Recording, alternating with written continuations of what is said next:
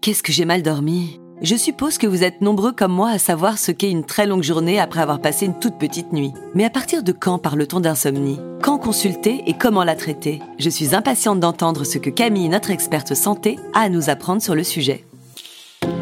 Bienvenue dans Ma Santé en Poche, le podcast d'UPSA qui répond à toutes vos questions santé du quotidien.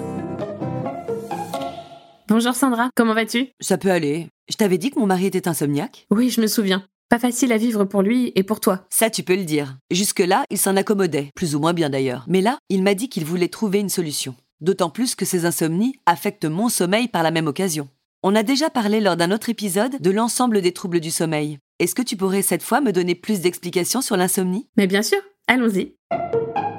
Ah, au fait, Sandra, est-ce que ton mari a déjà signalé ses problèmes d'insomnie à un médecin? Non, il disait toujours c'est une mauvaise période, ça va passer. Et en fait, je pense qu'il ne se rendait même pas compte qu'il avait des problèmes de sommeil. Sauf que pendant la journée, il se sentait épuisé et ça lui arrivait même de somnoler au bureau. Oui, c'est une des conséquences de l'insomnie. Parce qu'elle provoque un manque de sommeil et parce que le sommeil est essentiel pour une bonne santé, l'insomnie peut avoir de lourdes répercussions humaines, sociales et économiques. Elle est tellement répandue, presque un quart des Français, tu te rends compte? Que c'est un véritable enjeu de santé publique. Mais avoir des problèmes de sommeil, ce n'est pas toujours difficile à vivre. Moi, par exemple, ça m'arrive quelquefois de me réveiller pendant la nuit avant une réunion importante, mais une fois la réunion passée, hop, je retrouve mon sommeil illico. Et d'ailleurs, j'arrive à être au top le jour J sans problème. Tant mieux pour toi. C'est aussi parce que ton insomnie est liée à un événement ponctuel. Ceci dit, tu as raison. Il y a plusieurs degrés d'impact de l'insomnie sur la journée, et plusieurs types d'insomnie selon leurs origines et leur durée dans le temps. J'imagine que celle de mon mari est plutôt sévère, mais on va voir justement. Dans un premier temps, regardons quelle est la cause de l'insomnie. D'ailleurs, il existe les insomnies dites idiopathiques, qui durent depuis l'enfance sans qu'aucune cause ne soit trouvée. Je n'avais jamais entendu parler de ça. Mais dans la plupart des cas, il y a une cause à l'insomnie, non? Oui, on va commencer par les insomnies provoquées par des facteurs relativement faciles à identifier. Par exemple, par la prise de certaines substances ou médicaments, ou bien quand elles sont associées à une pathologie mentale comme des attaques de panique, ou à une pathologie physique comme un état douloureux. Ah oui, je me souviens quand ma fille s'est cassé le bras, elle a eu du mal à dormir les jours suivants. Ce n'est pas étonnant.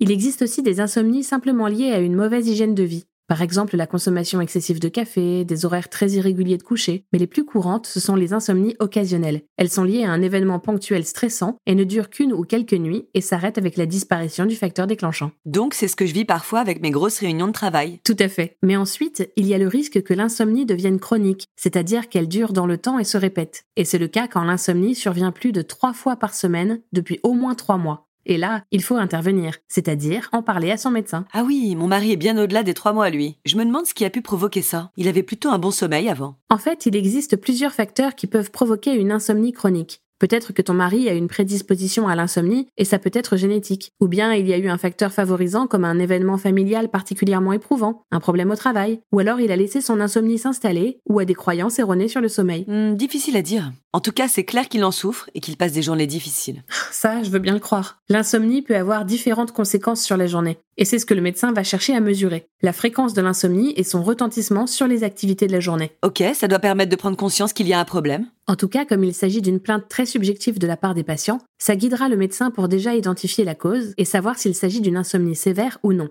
En gros, il y a trois degrés. Les insomnies légères peuvent survenir en moyenne une fois par semaine et ne se répètent pas ou peu. Elles auront un impact très faible sur la qualité de la journée, ce que tu as pu vivre. Les insomnies modérées, elles, se répètent deux à trois nuits par semaine. Celles-ci provoquent de la fatigue, bien sûr, mais aussi de l'irritabilité ou une humeur maussade. Et enfin, les insomnies sévères, qui se répètent plus de quatre nuits par semaine, vont en plus provoquer des troubles de l'attention ou une hypersensibilité. Bon, là c'est clair, l'insomnie de mon mari est chronique et sévère. Ça, c'est surtout le médecin qui le déterminera. Et pour ça, en plus d'avoir un entretien avec ton mari pour qu'il lui donne le plus d'informations possibles sur ses troubles du sommeil, son hygiène de vie ou les traitements qu'il pourrait prendre, il lui proposera sûrement de tenir un agenda du sommeil pendant quelques semaines. Oui, je me souviens. L'agenda du sommeil permet de recenser les heures de lever, de coucher, la fréquence des insomnies et de noter l'impact sur la journée. Mais ça nécessite d'être discipliné. Effectivement, mais c'est le meilleur outil de mesure d'amélioration ou d'aggravation de l'insomnie. Il est plus facile ensuite de déterminer si l'insomnie persistante provient du non-respect de la bonne hygiène du sommeil ou si on doit envisager un traitement.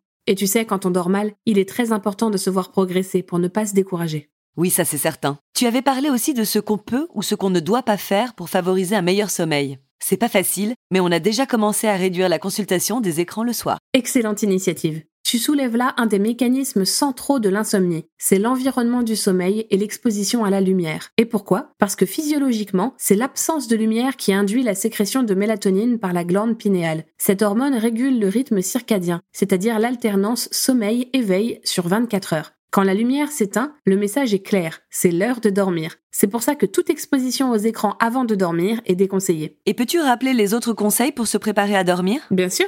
Devant une insomnie, la première chose à faire, et c'est d'ailleurs ce que le médecin conseillera en premier, c'est d'identifier et corriger les mauvaises habitudes de coucher. Je m'en souviens. Il faut avoir des horaires réguliers de lever et de coucher, et instaurer un petit rituel avant de se coucher. Oui, et ça va même plus loin. C'est tout ce qui constitue une bonne hygiène de sommeil. Une chambre à coucher sombre, propre et calme, un dîner léger, éviter les boissons et substances énergisantes telles que la caféine, l'alcool et le tabac, éviter de faire du sport après 17 heures. Et pas d'écran dans la chambre. Pour en revenir à mon mari, tu crois qu'il devrait consulter un médecin? Oui, ça m'a l'air tout indiqué. D'ailleurs, dès qu'on a des problèmes de sommeil, même une insomnie occasionnelle, il est préférable de le signaler à son médecin généraliste, pour éviter justement que la situation ne perdure. Et lorsque l'insomnie dure depuis plus d'un mois, ou que son retentissement sur la journée est trop important, qu'elle provoque des troubles de l'attention, de la mémoire, alors là oui, il ne faut plus attendre pour consulter. Mais pas un spécialiste du sommeil. Non, sauf si le médecin le préconise. Les spécialistes ne prennent en charge que les insomnies qui persistent malgré une prise en charge bien conduite ou les insomnies inexpliquées et atypiques. Comme on l'a vu, ton médecin généraliste va d'abord faire une petite enquête. Ensuite, la prise en charge dépendra de son diagnostic. Dans le cas d'une insomnie occasionnelle, il faudra d'abord identifier et traiter la cause, si elle est liée à une autre pathologie médicale, comprendre l'hygiène du sommeil du patient et lui redonner les bons conseils en conséquence et le rassurer. Et est-ce qu'il existe des traitements de l'insomnie occasionnelle? Oui, s'il l'estime nécessaire, le médecin pourra prescrire un traitement symptomatique le plus léger possible, soit un sédatif, soit un médicament de la classe des hypnotiques. Un hypnotique? Ça a un rapport avec l'hypnose?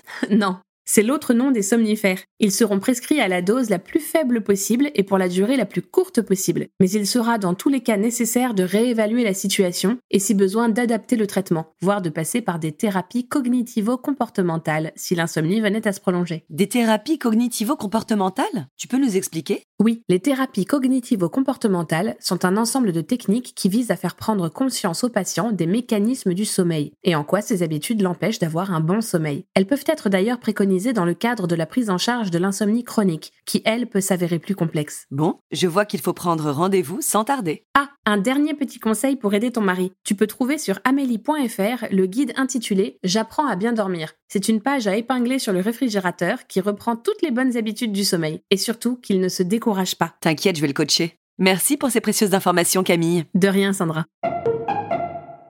Merci encore de nous avoir écoutés. N'hésitez pas à partager le podcast et à le noter sur les applications. Et à bientôt pour un nouvel épisode de Ma santé en poche.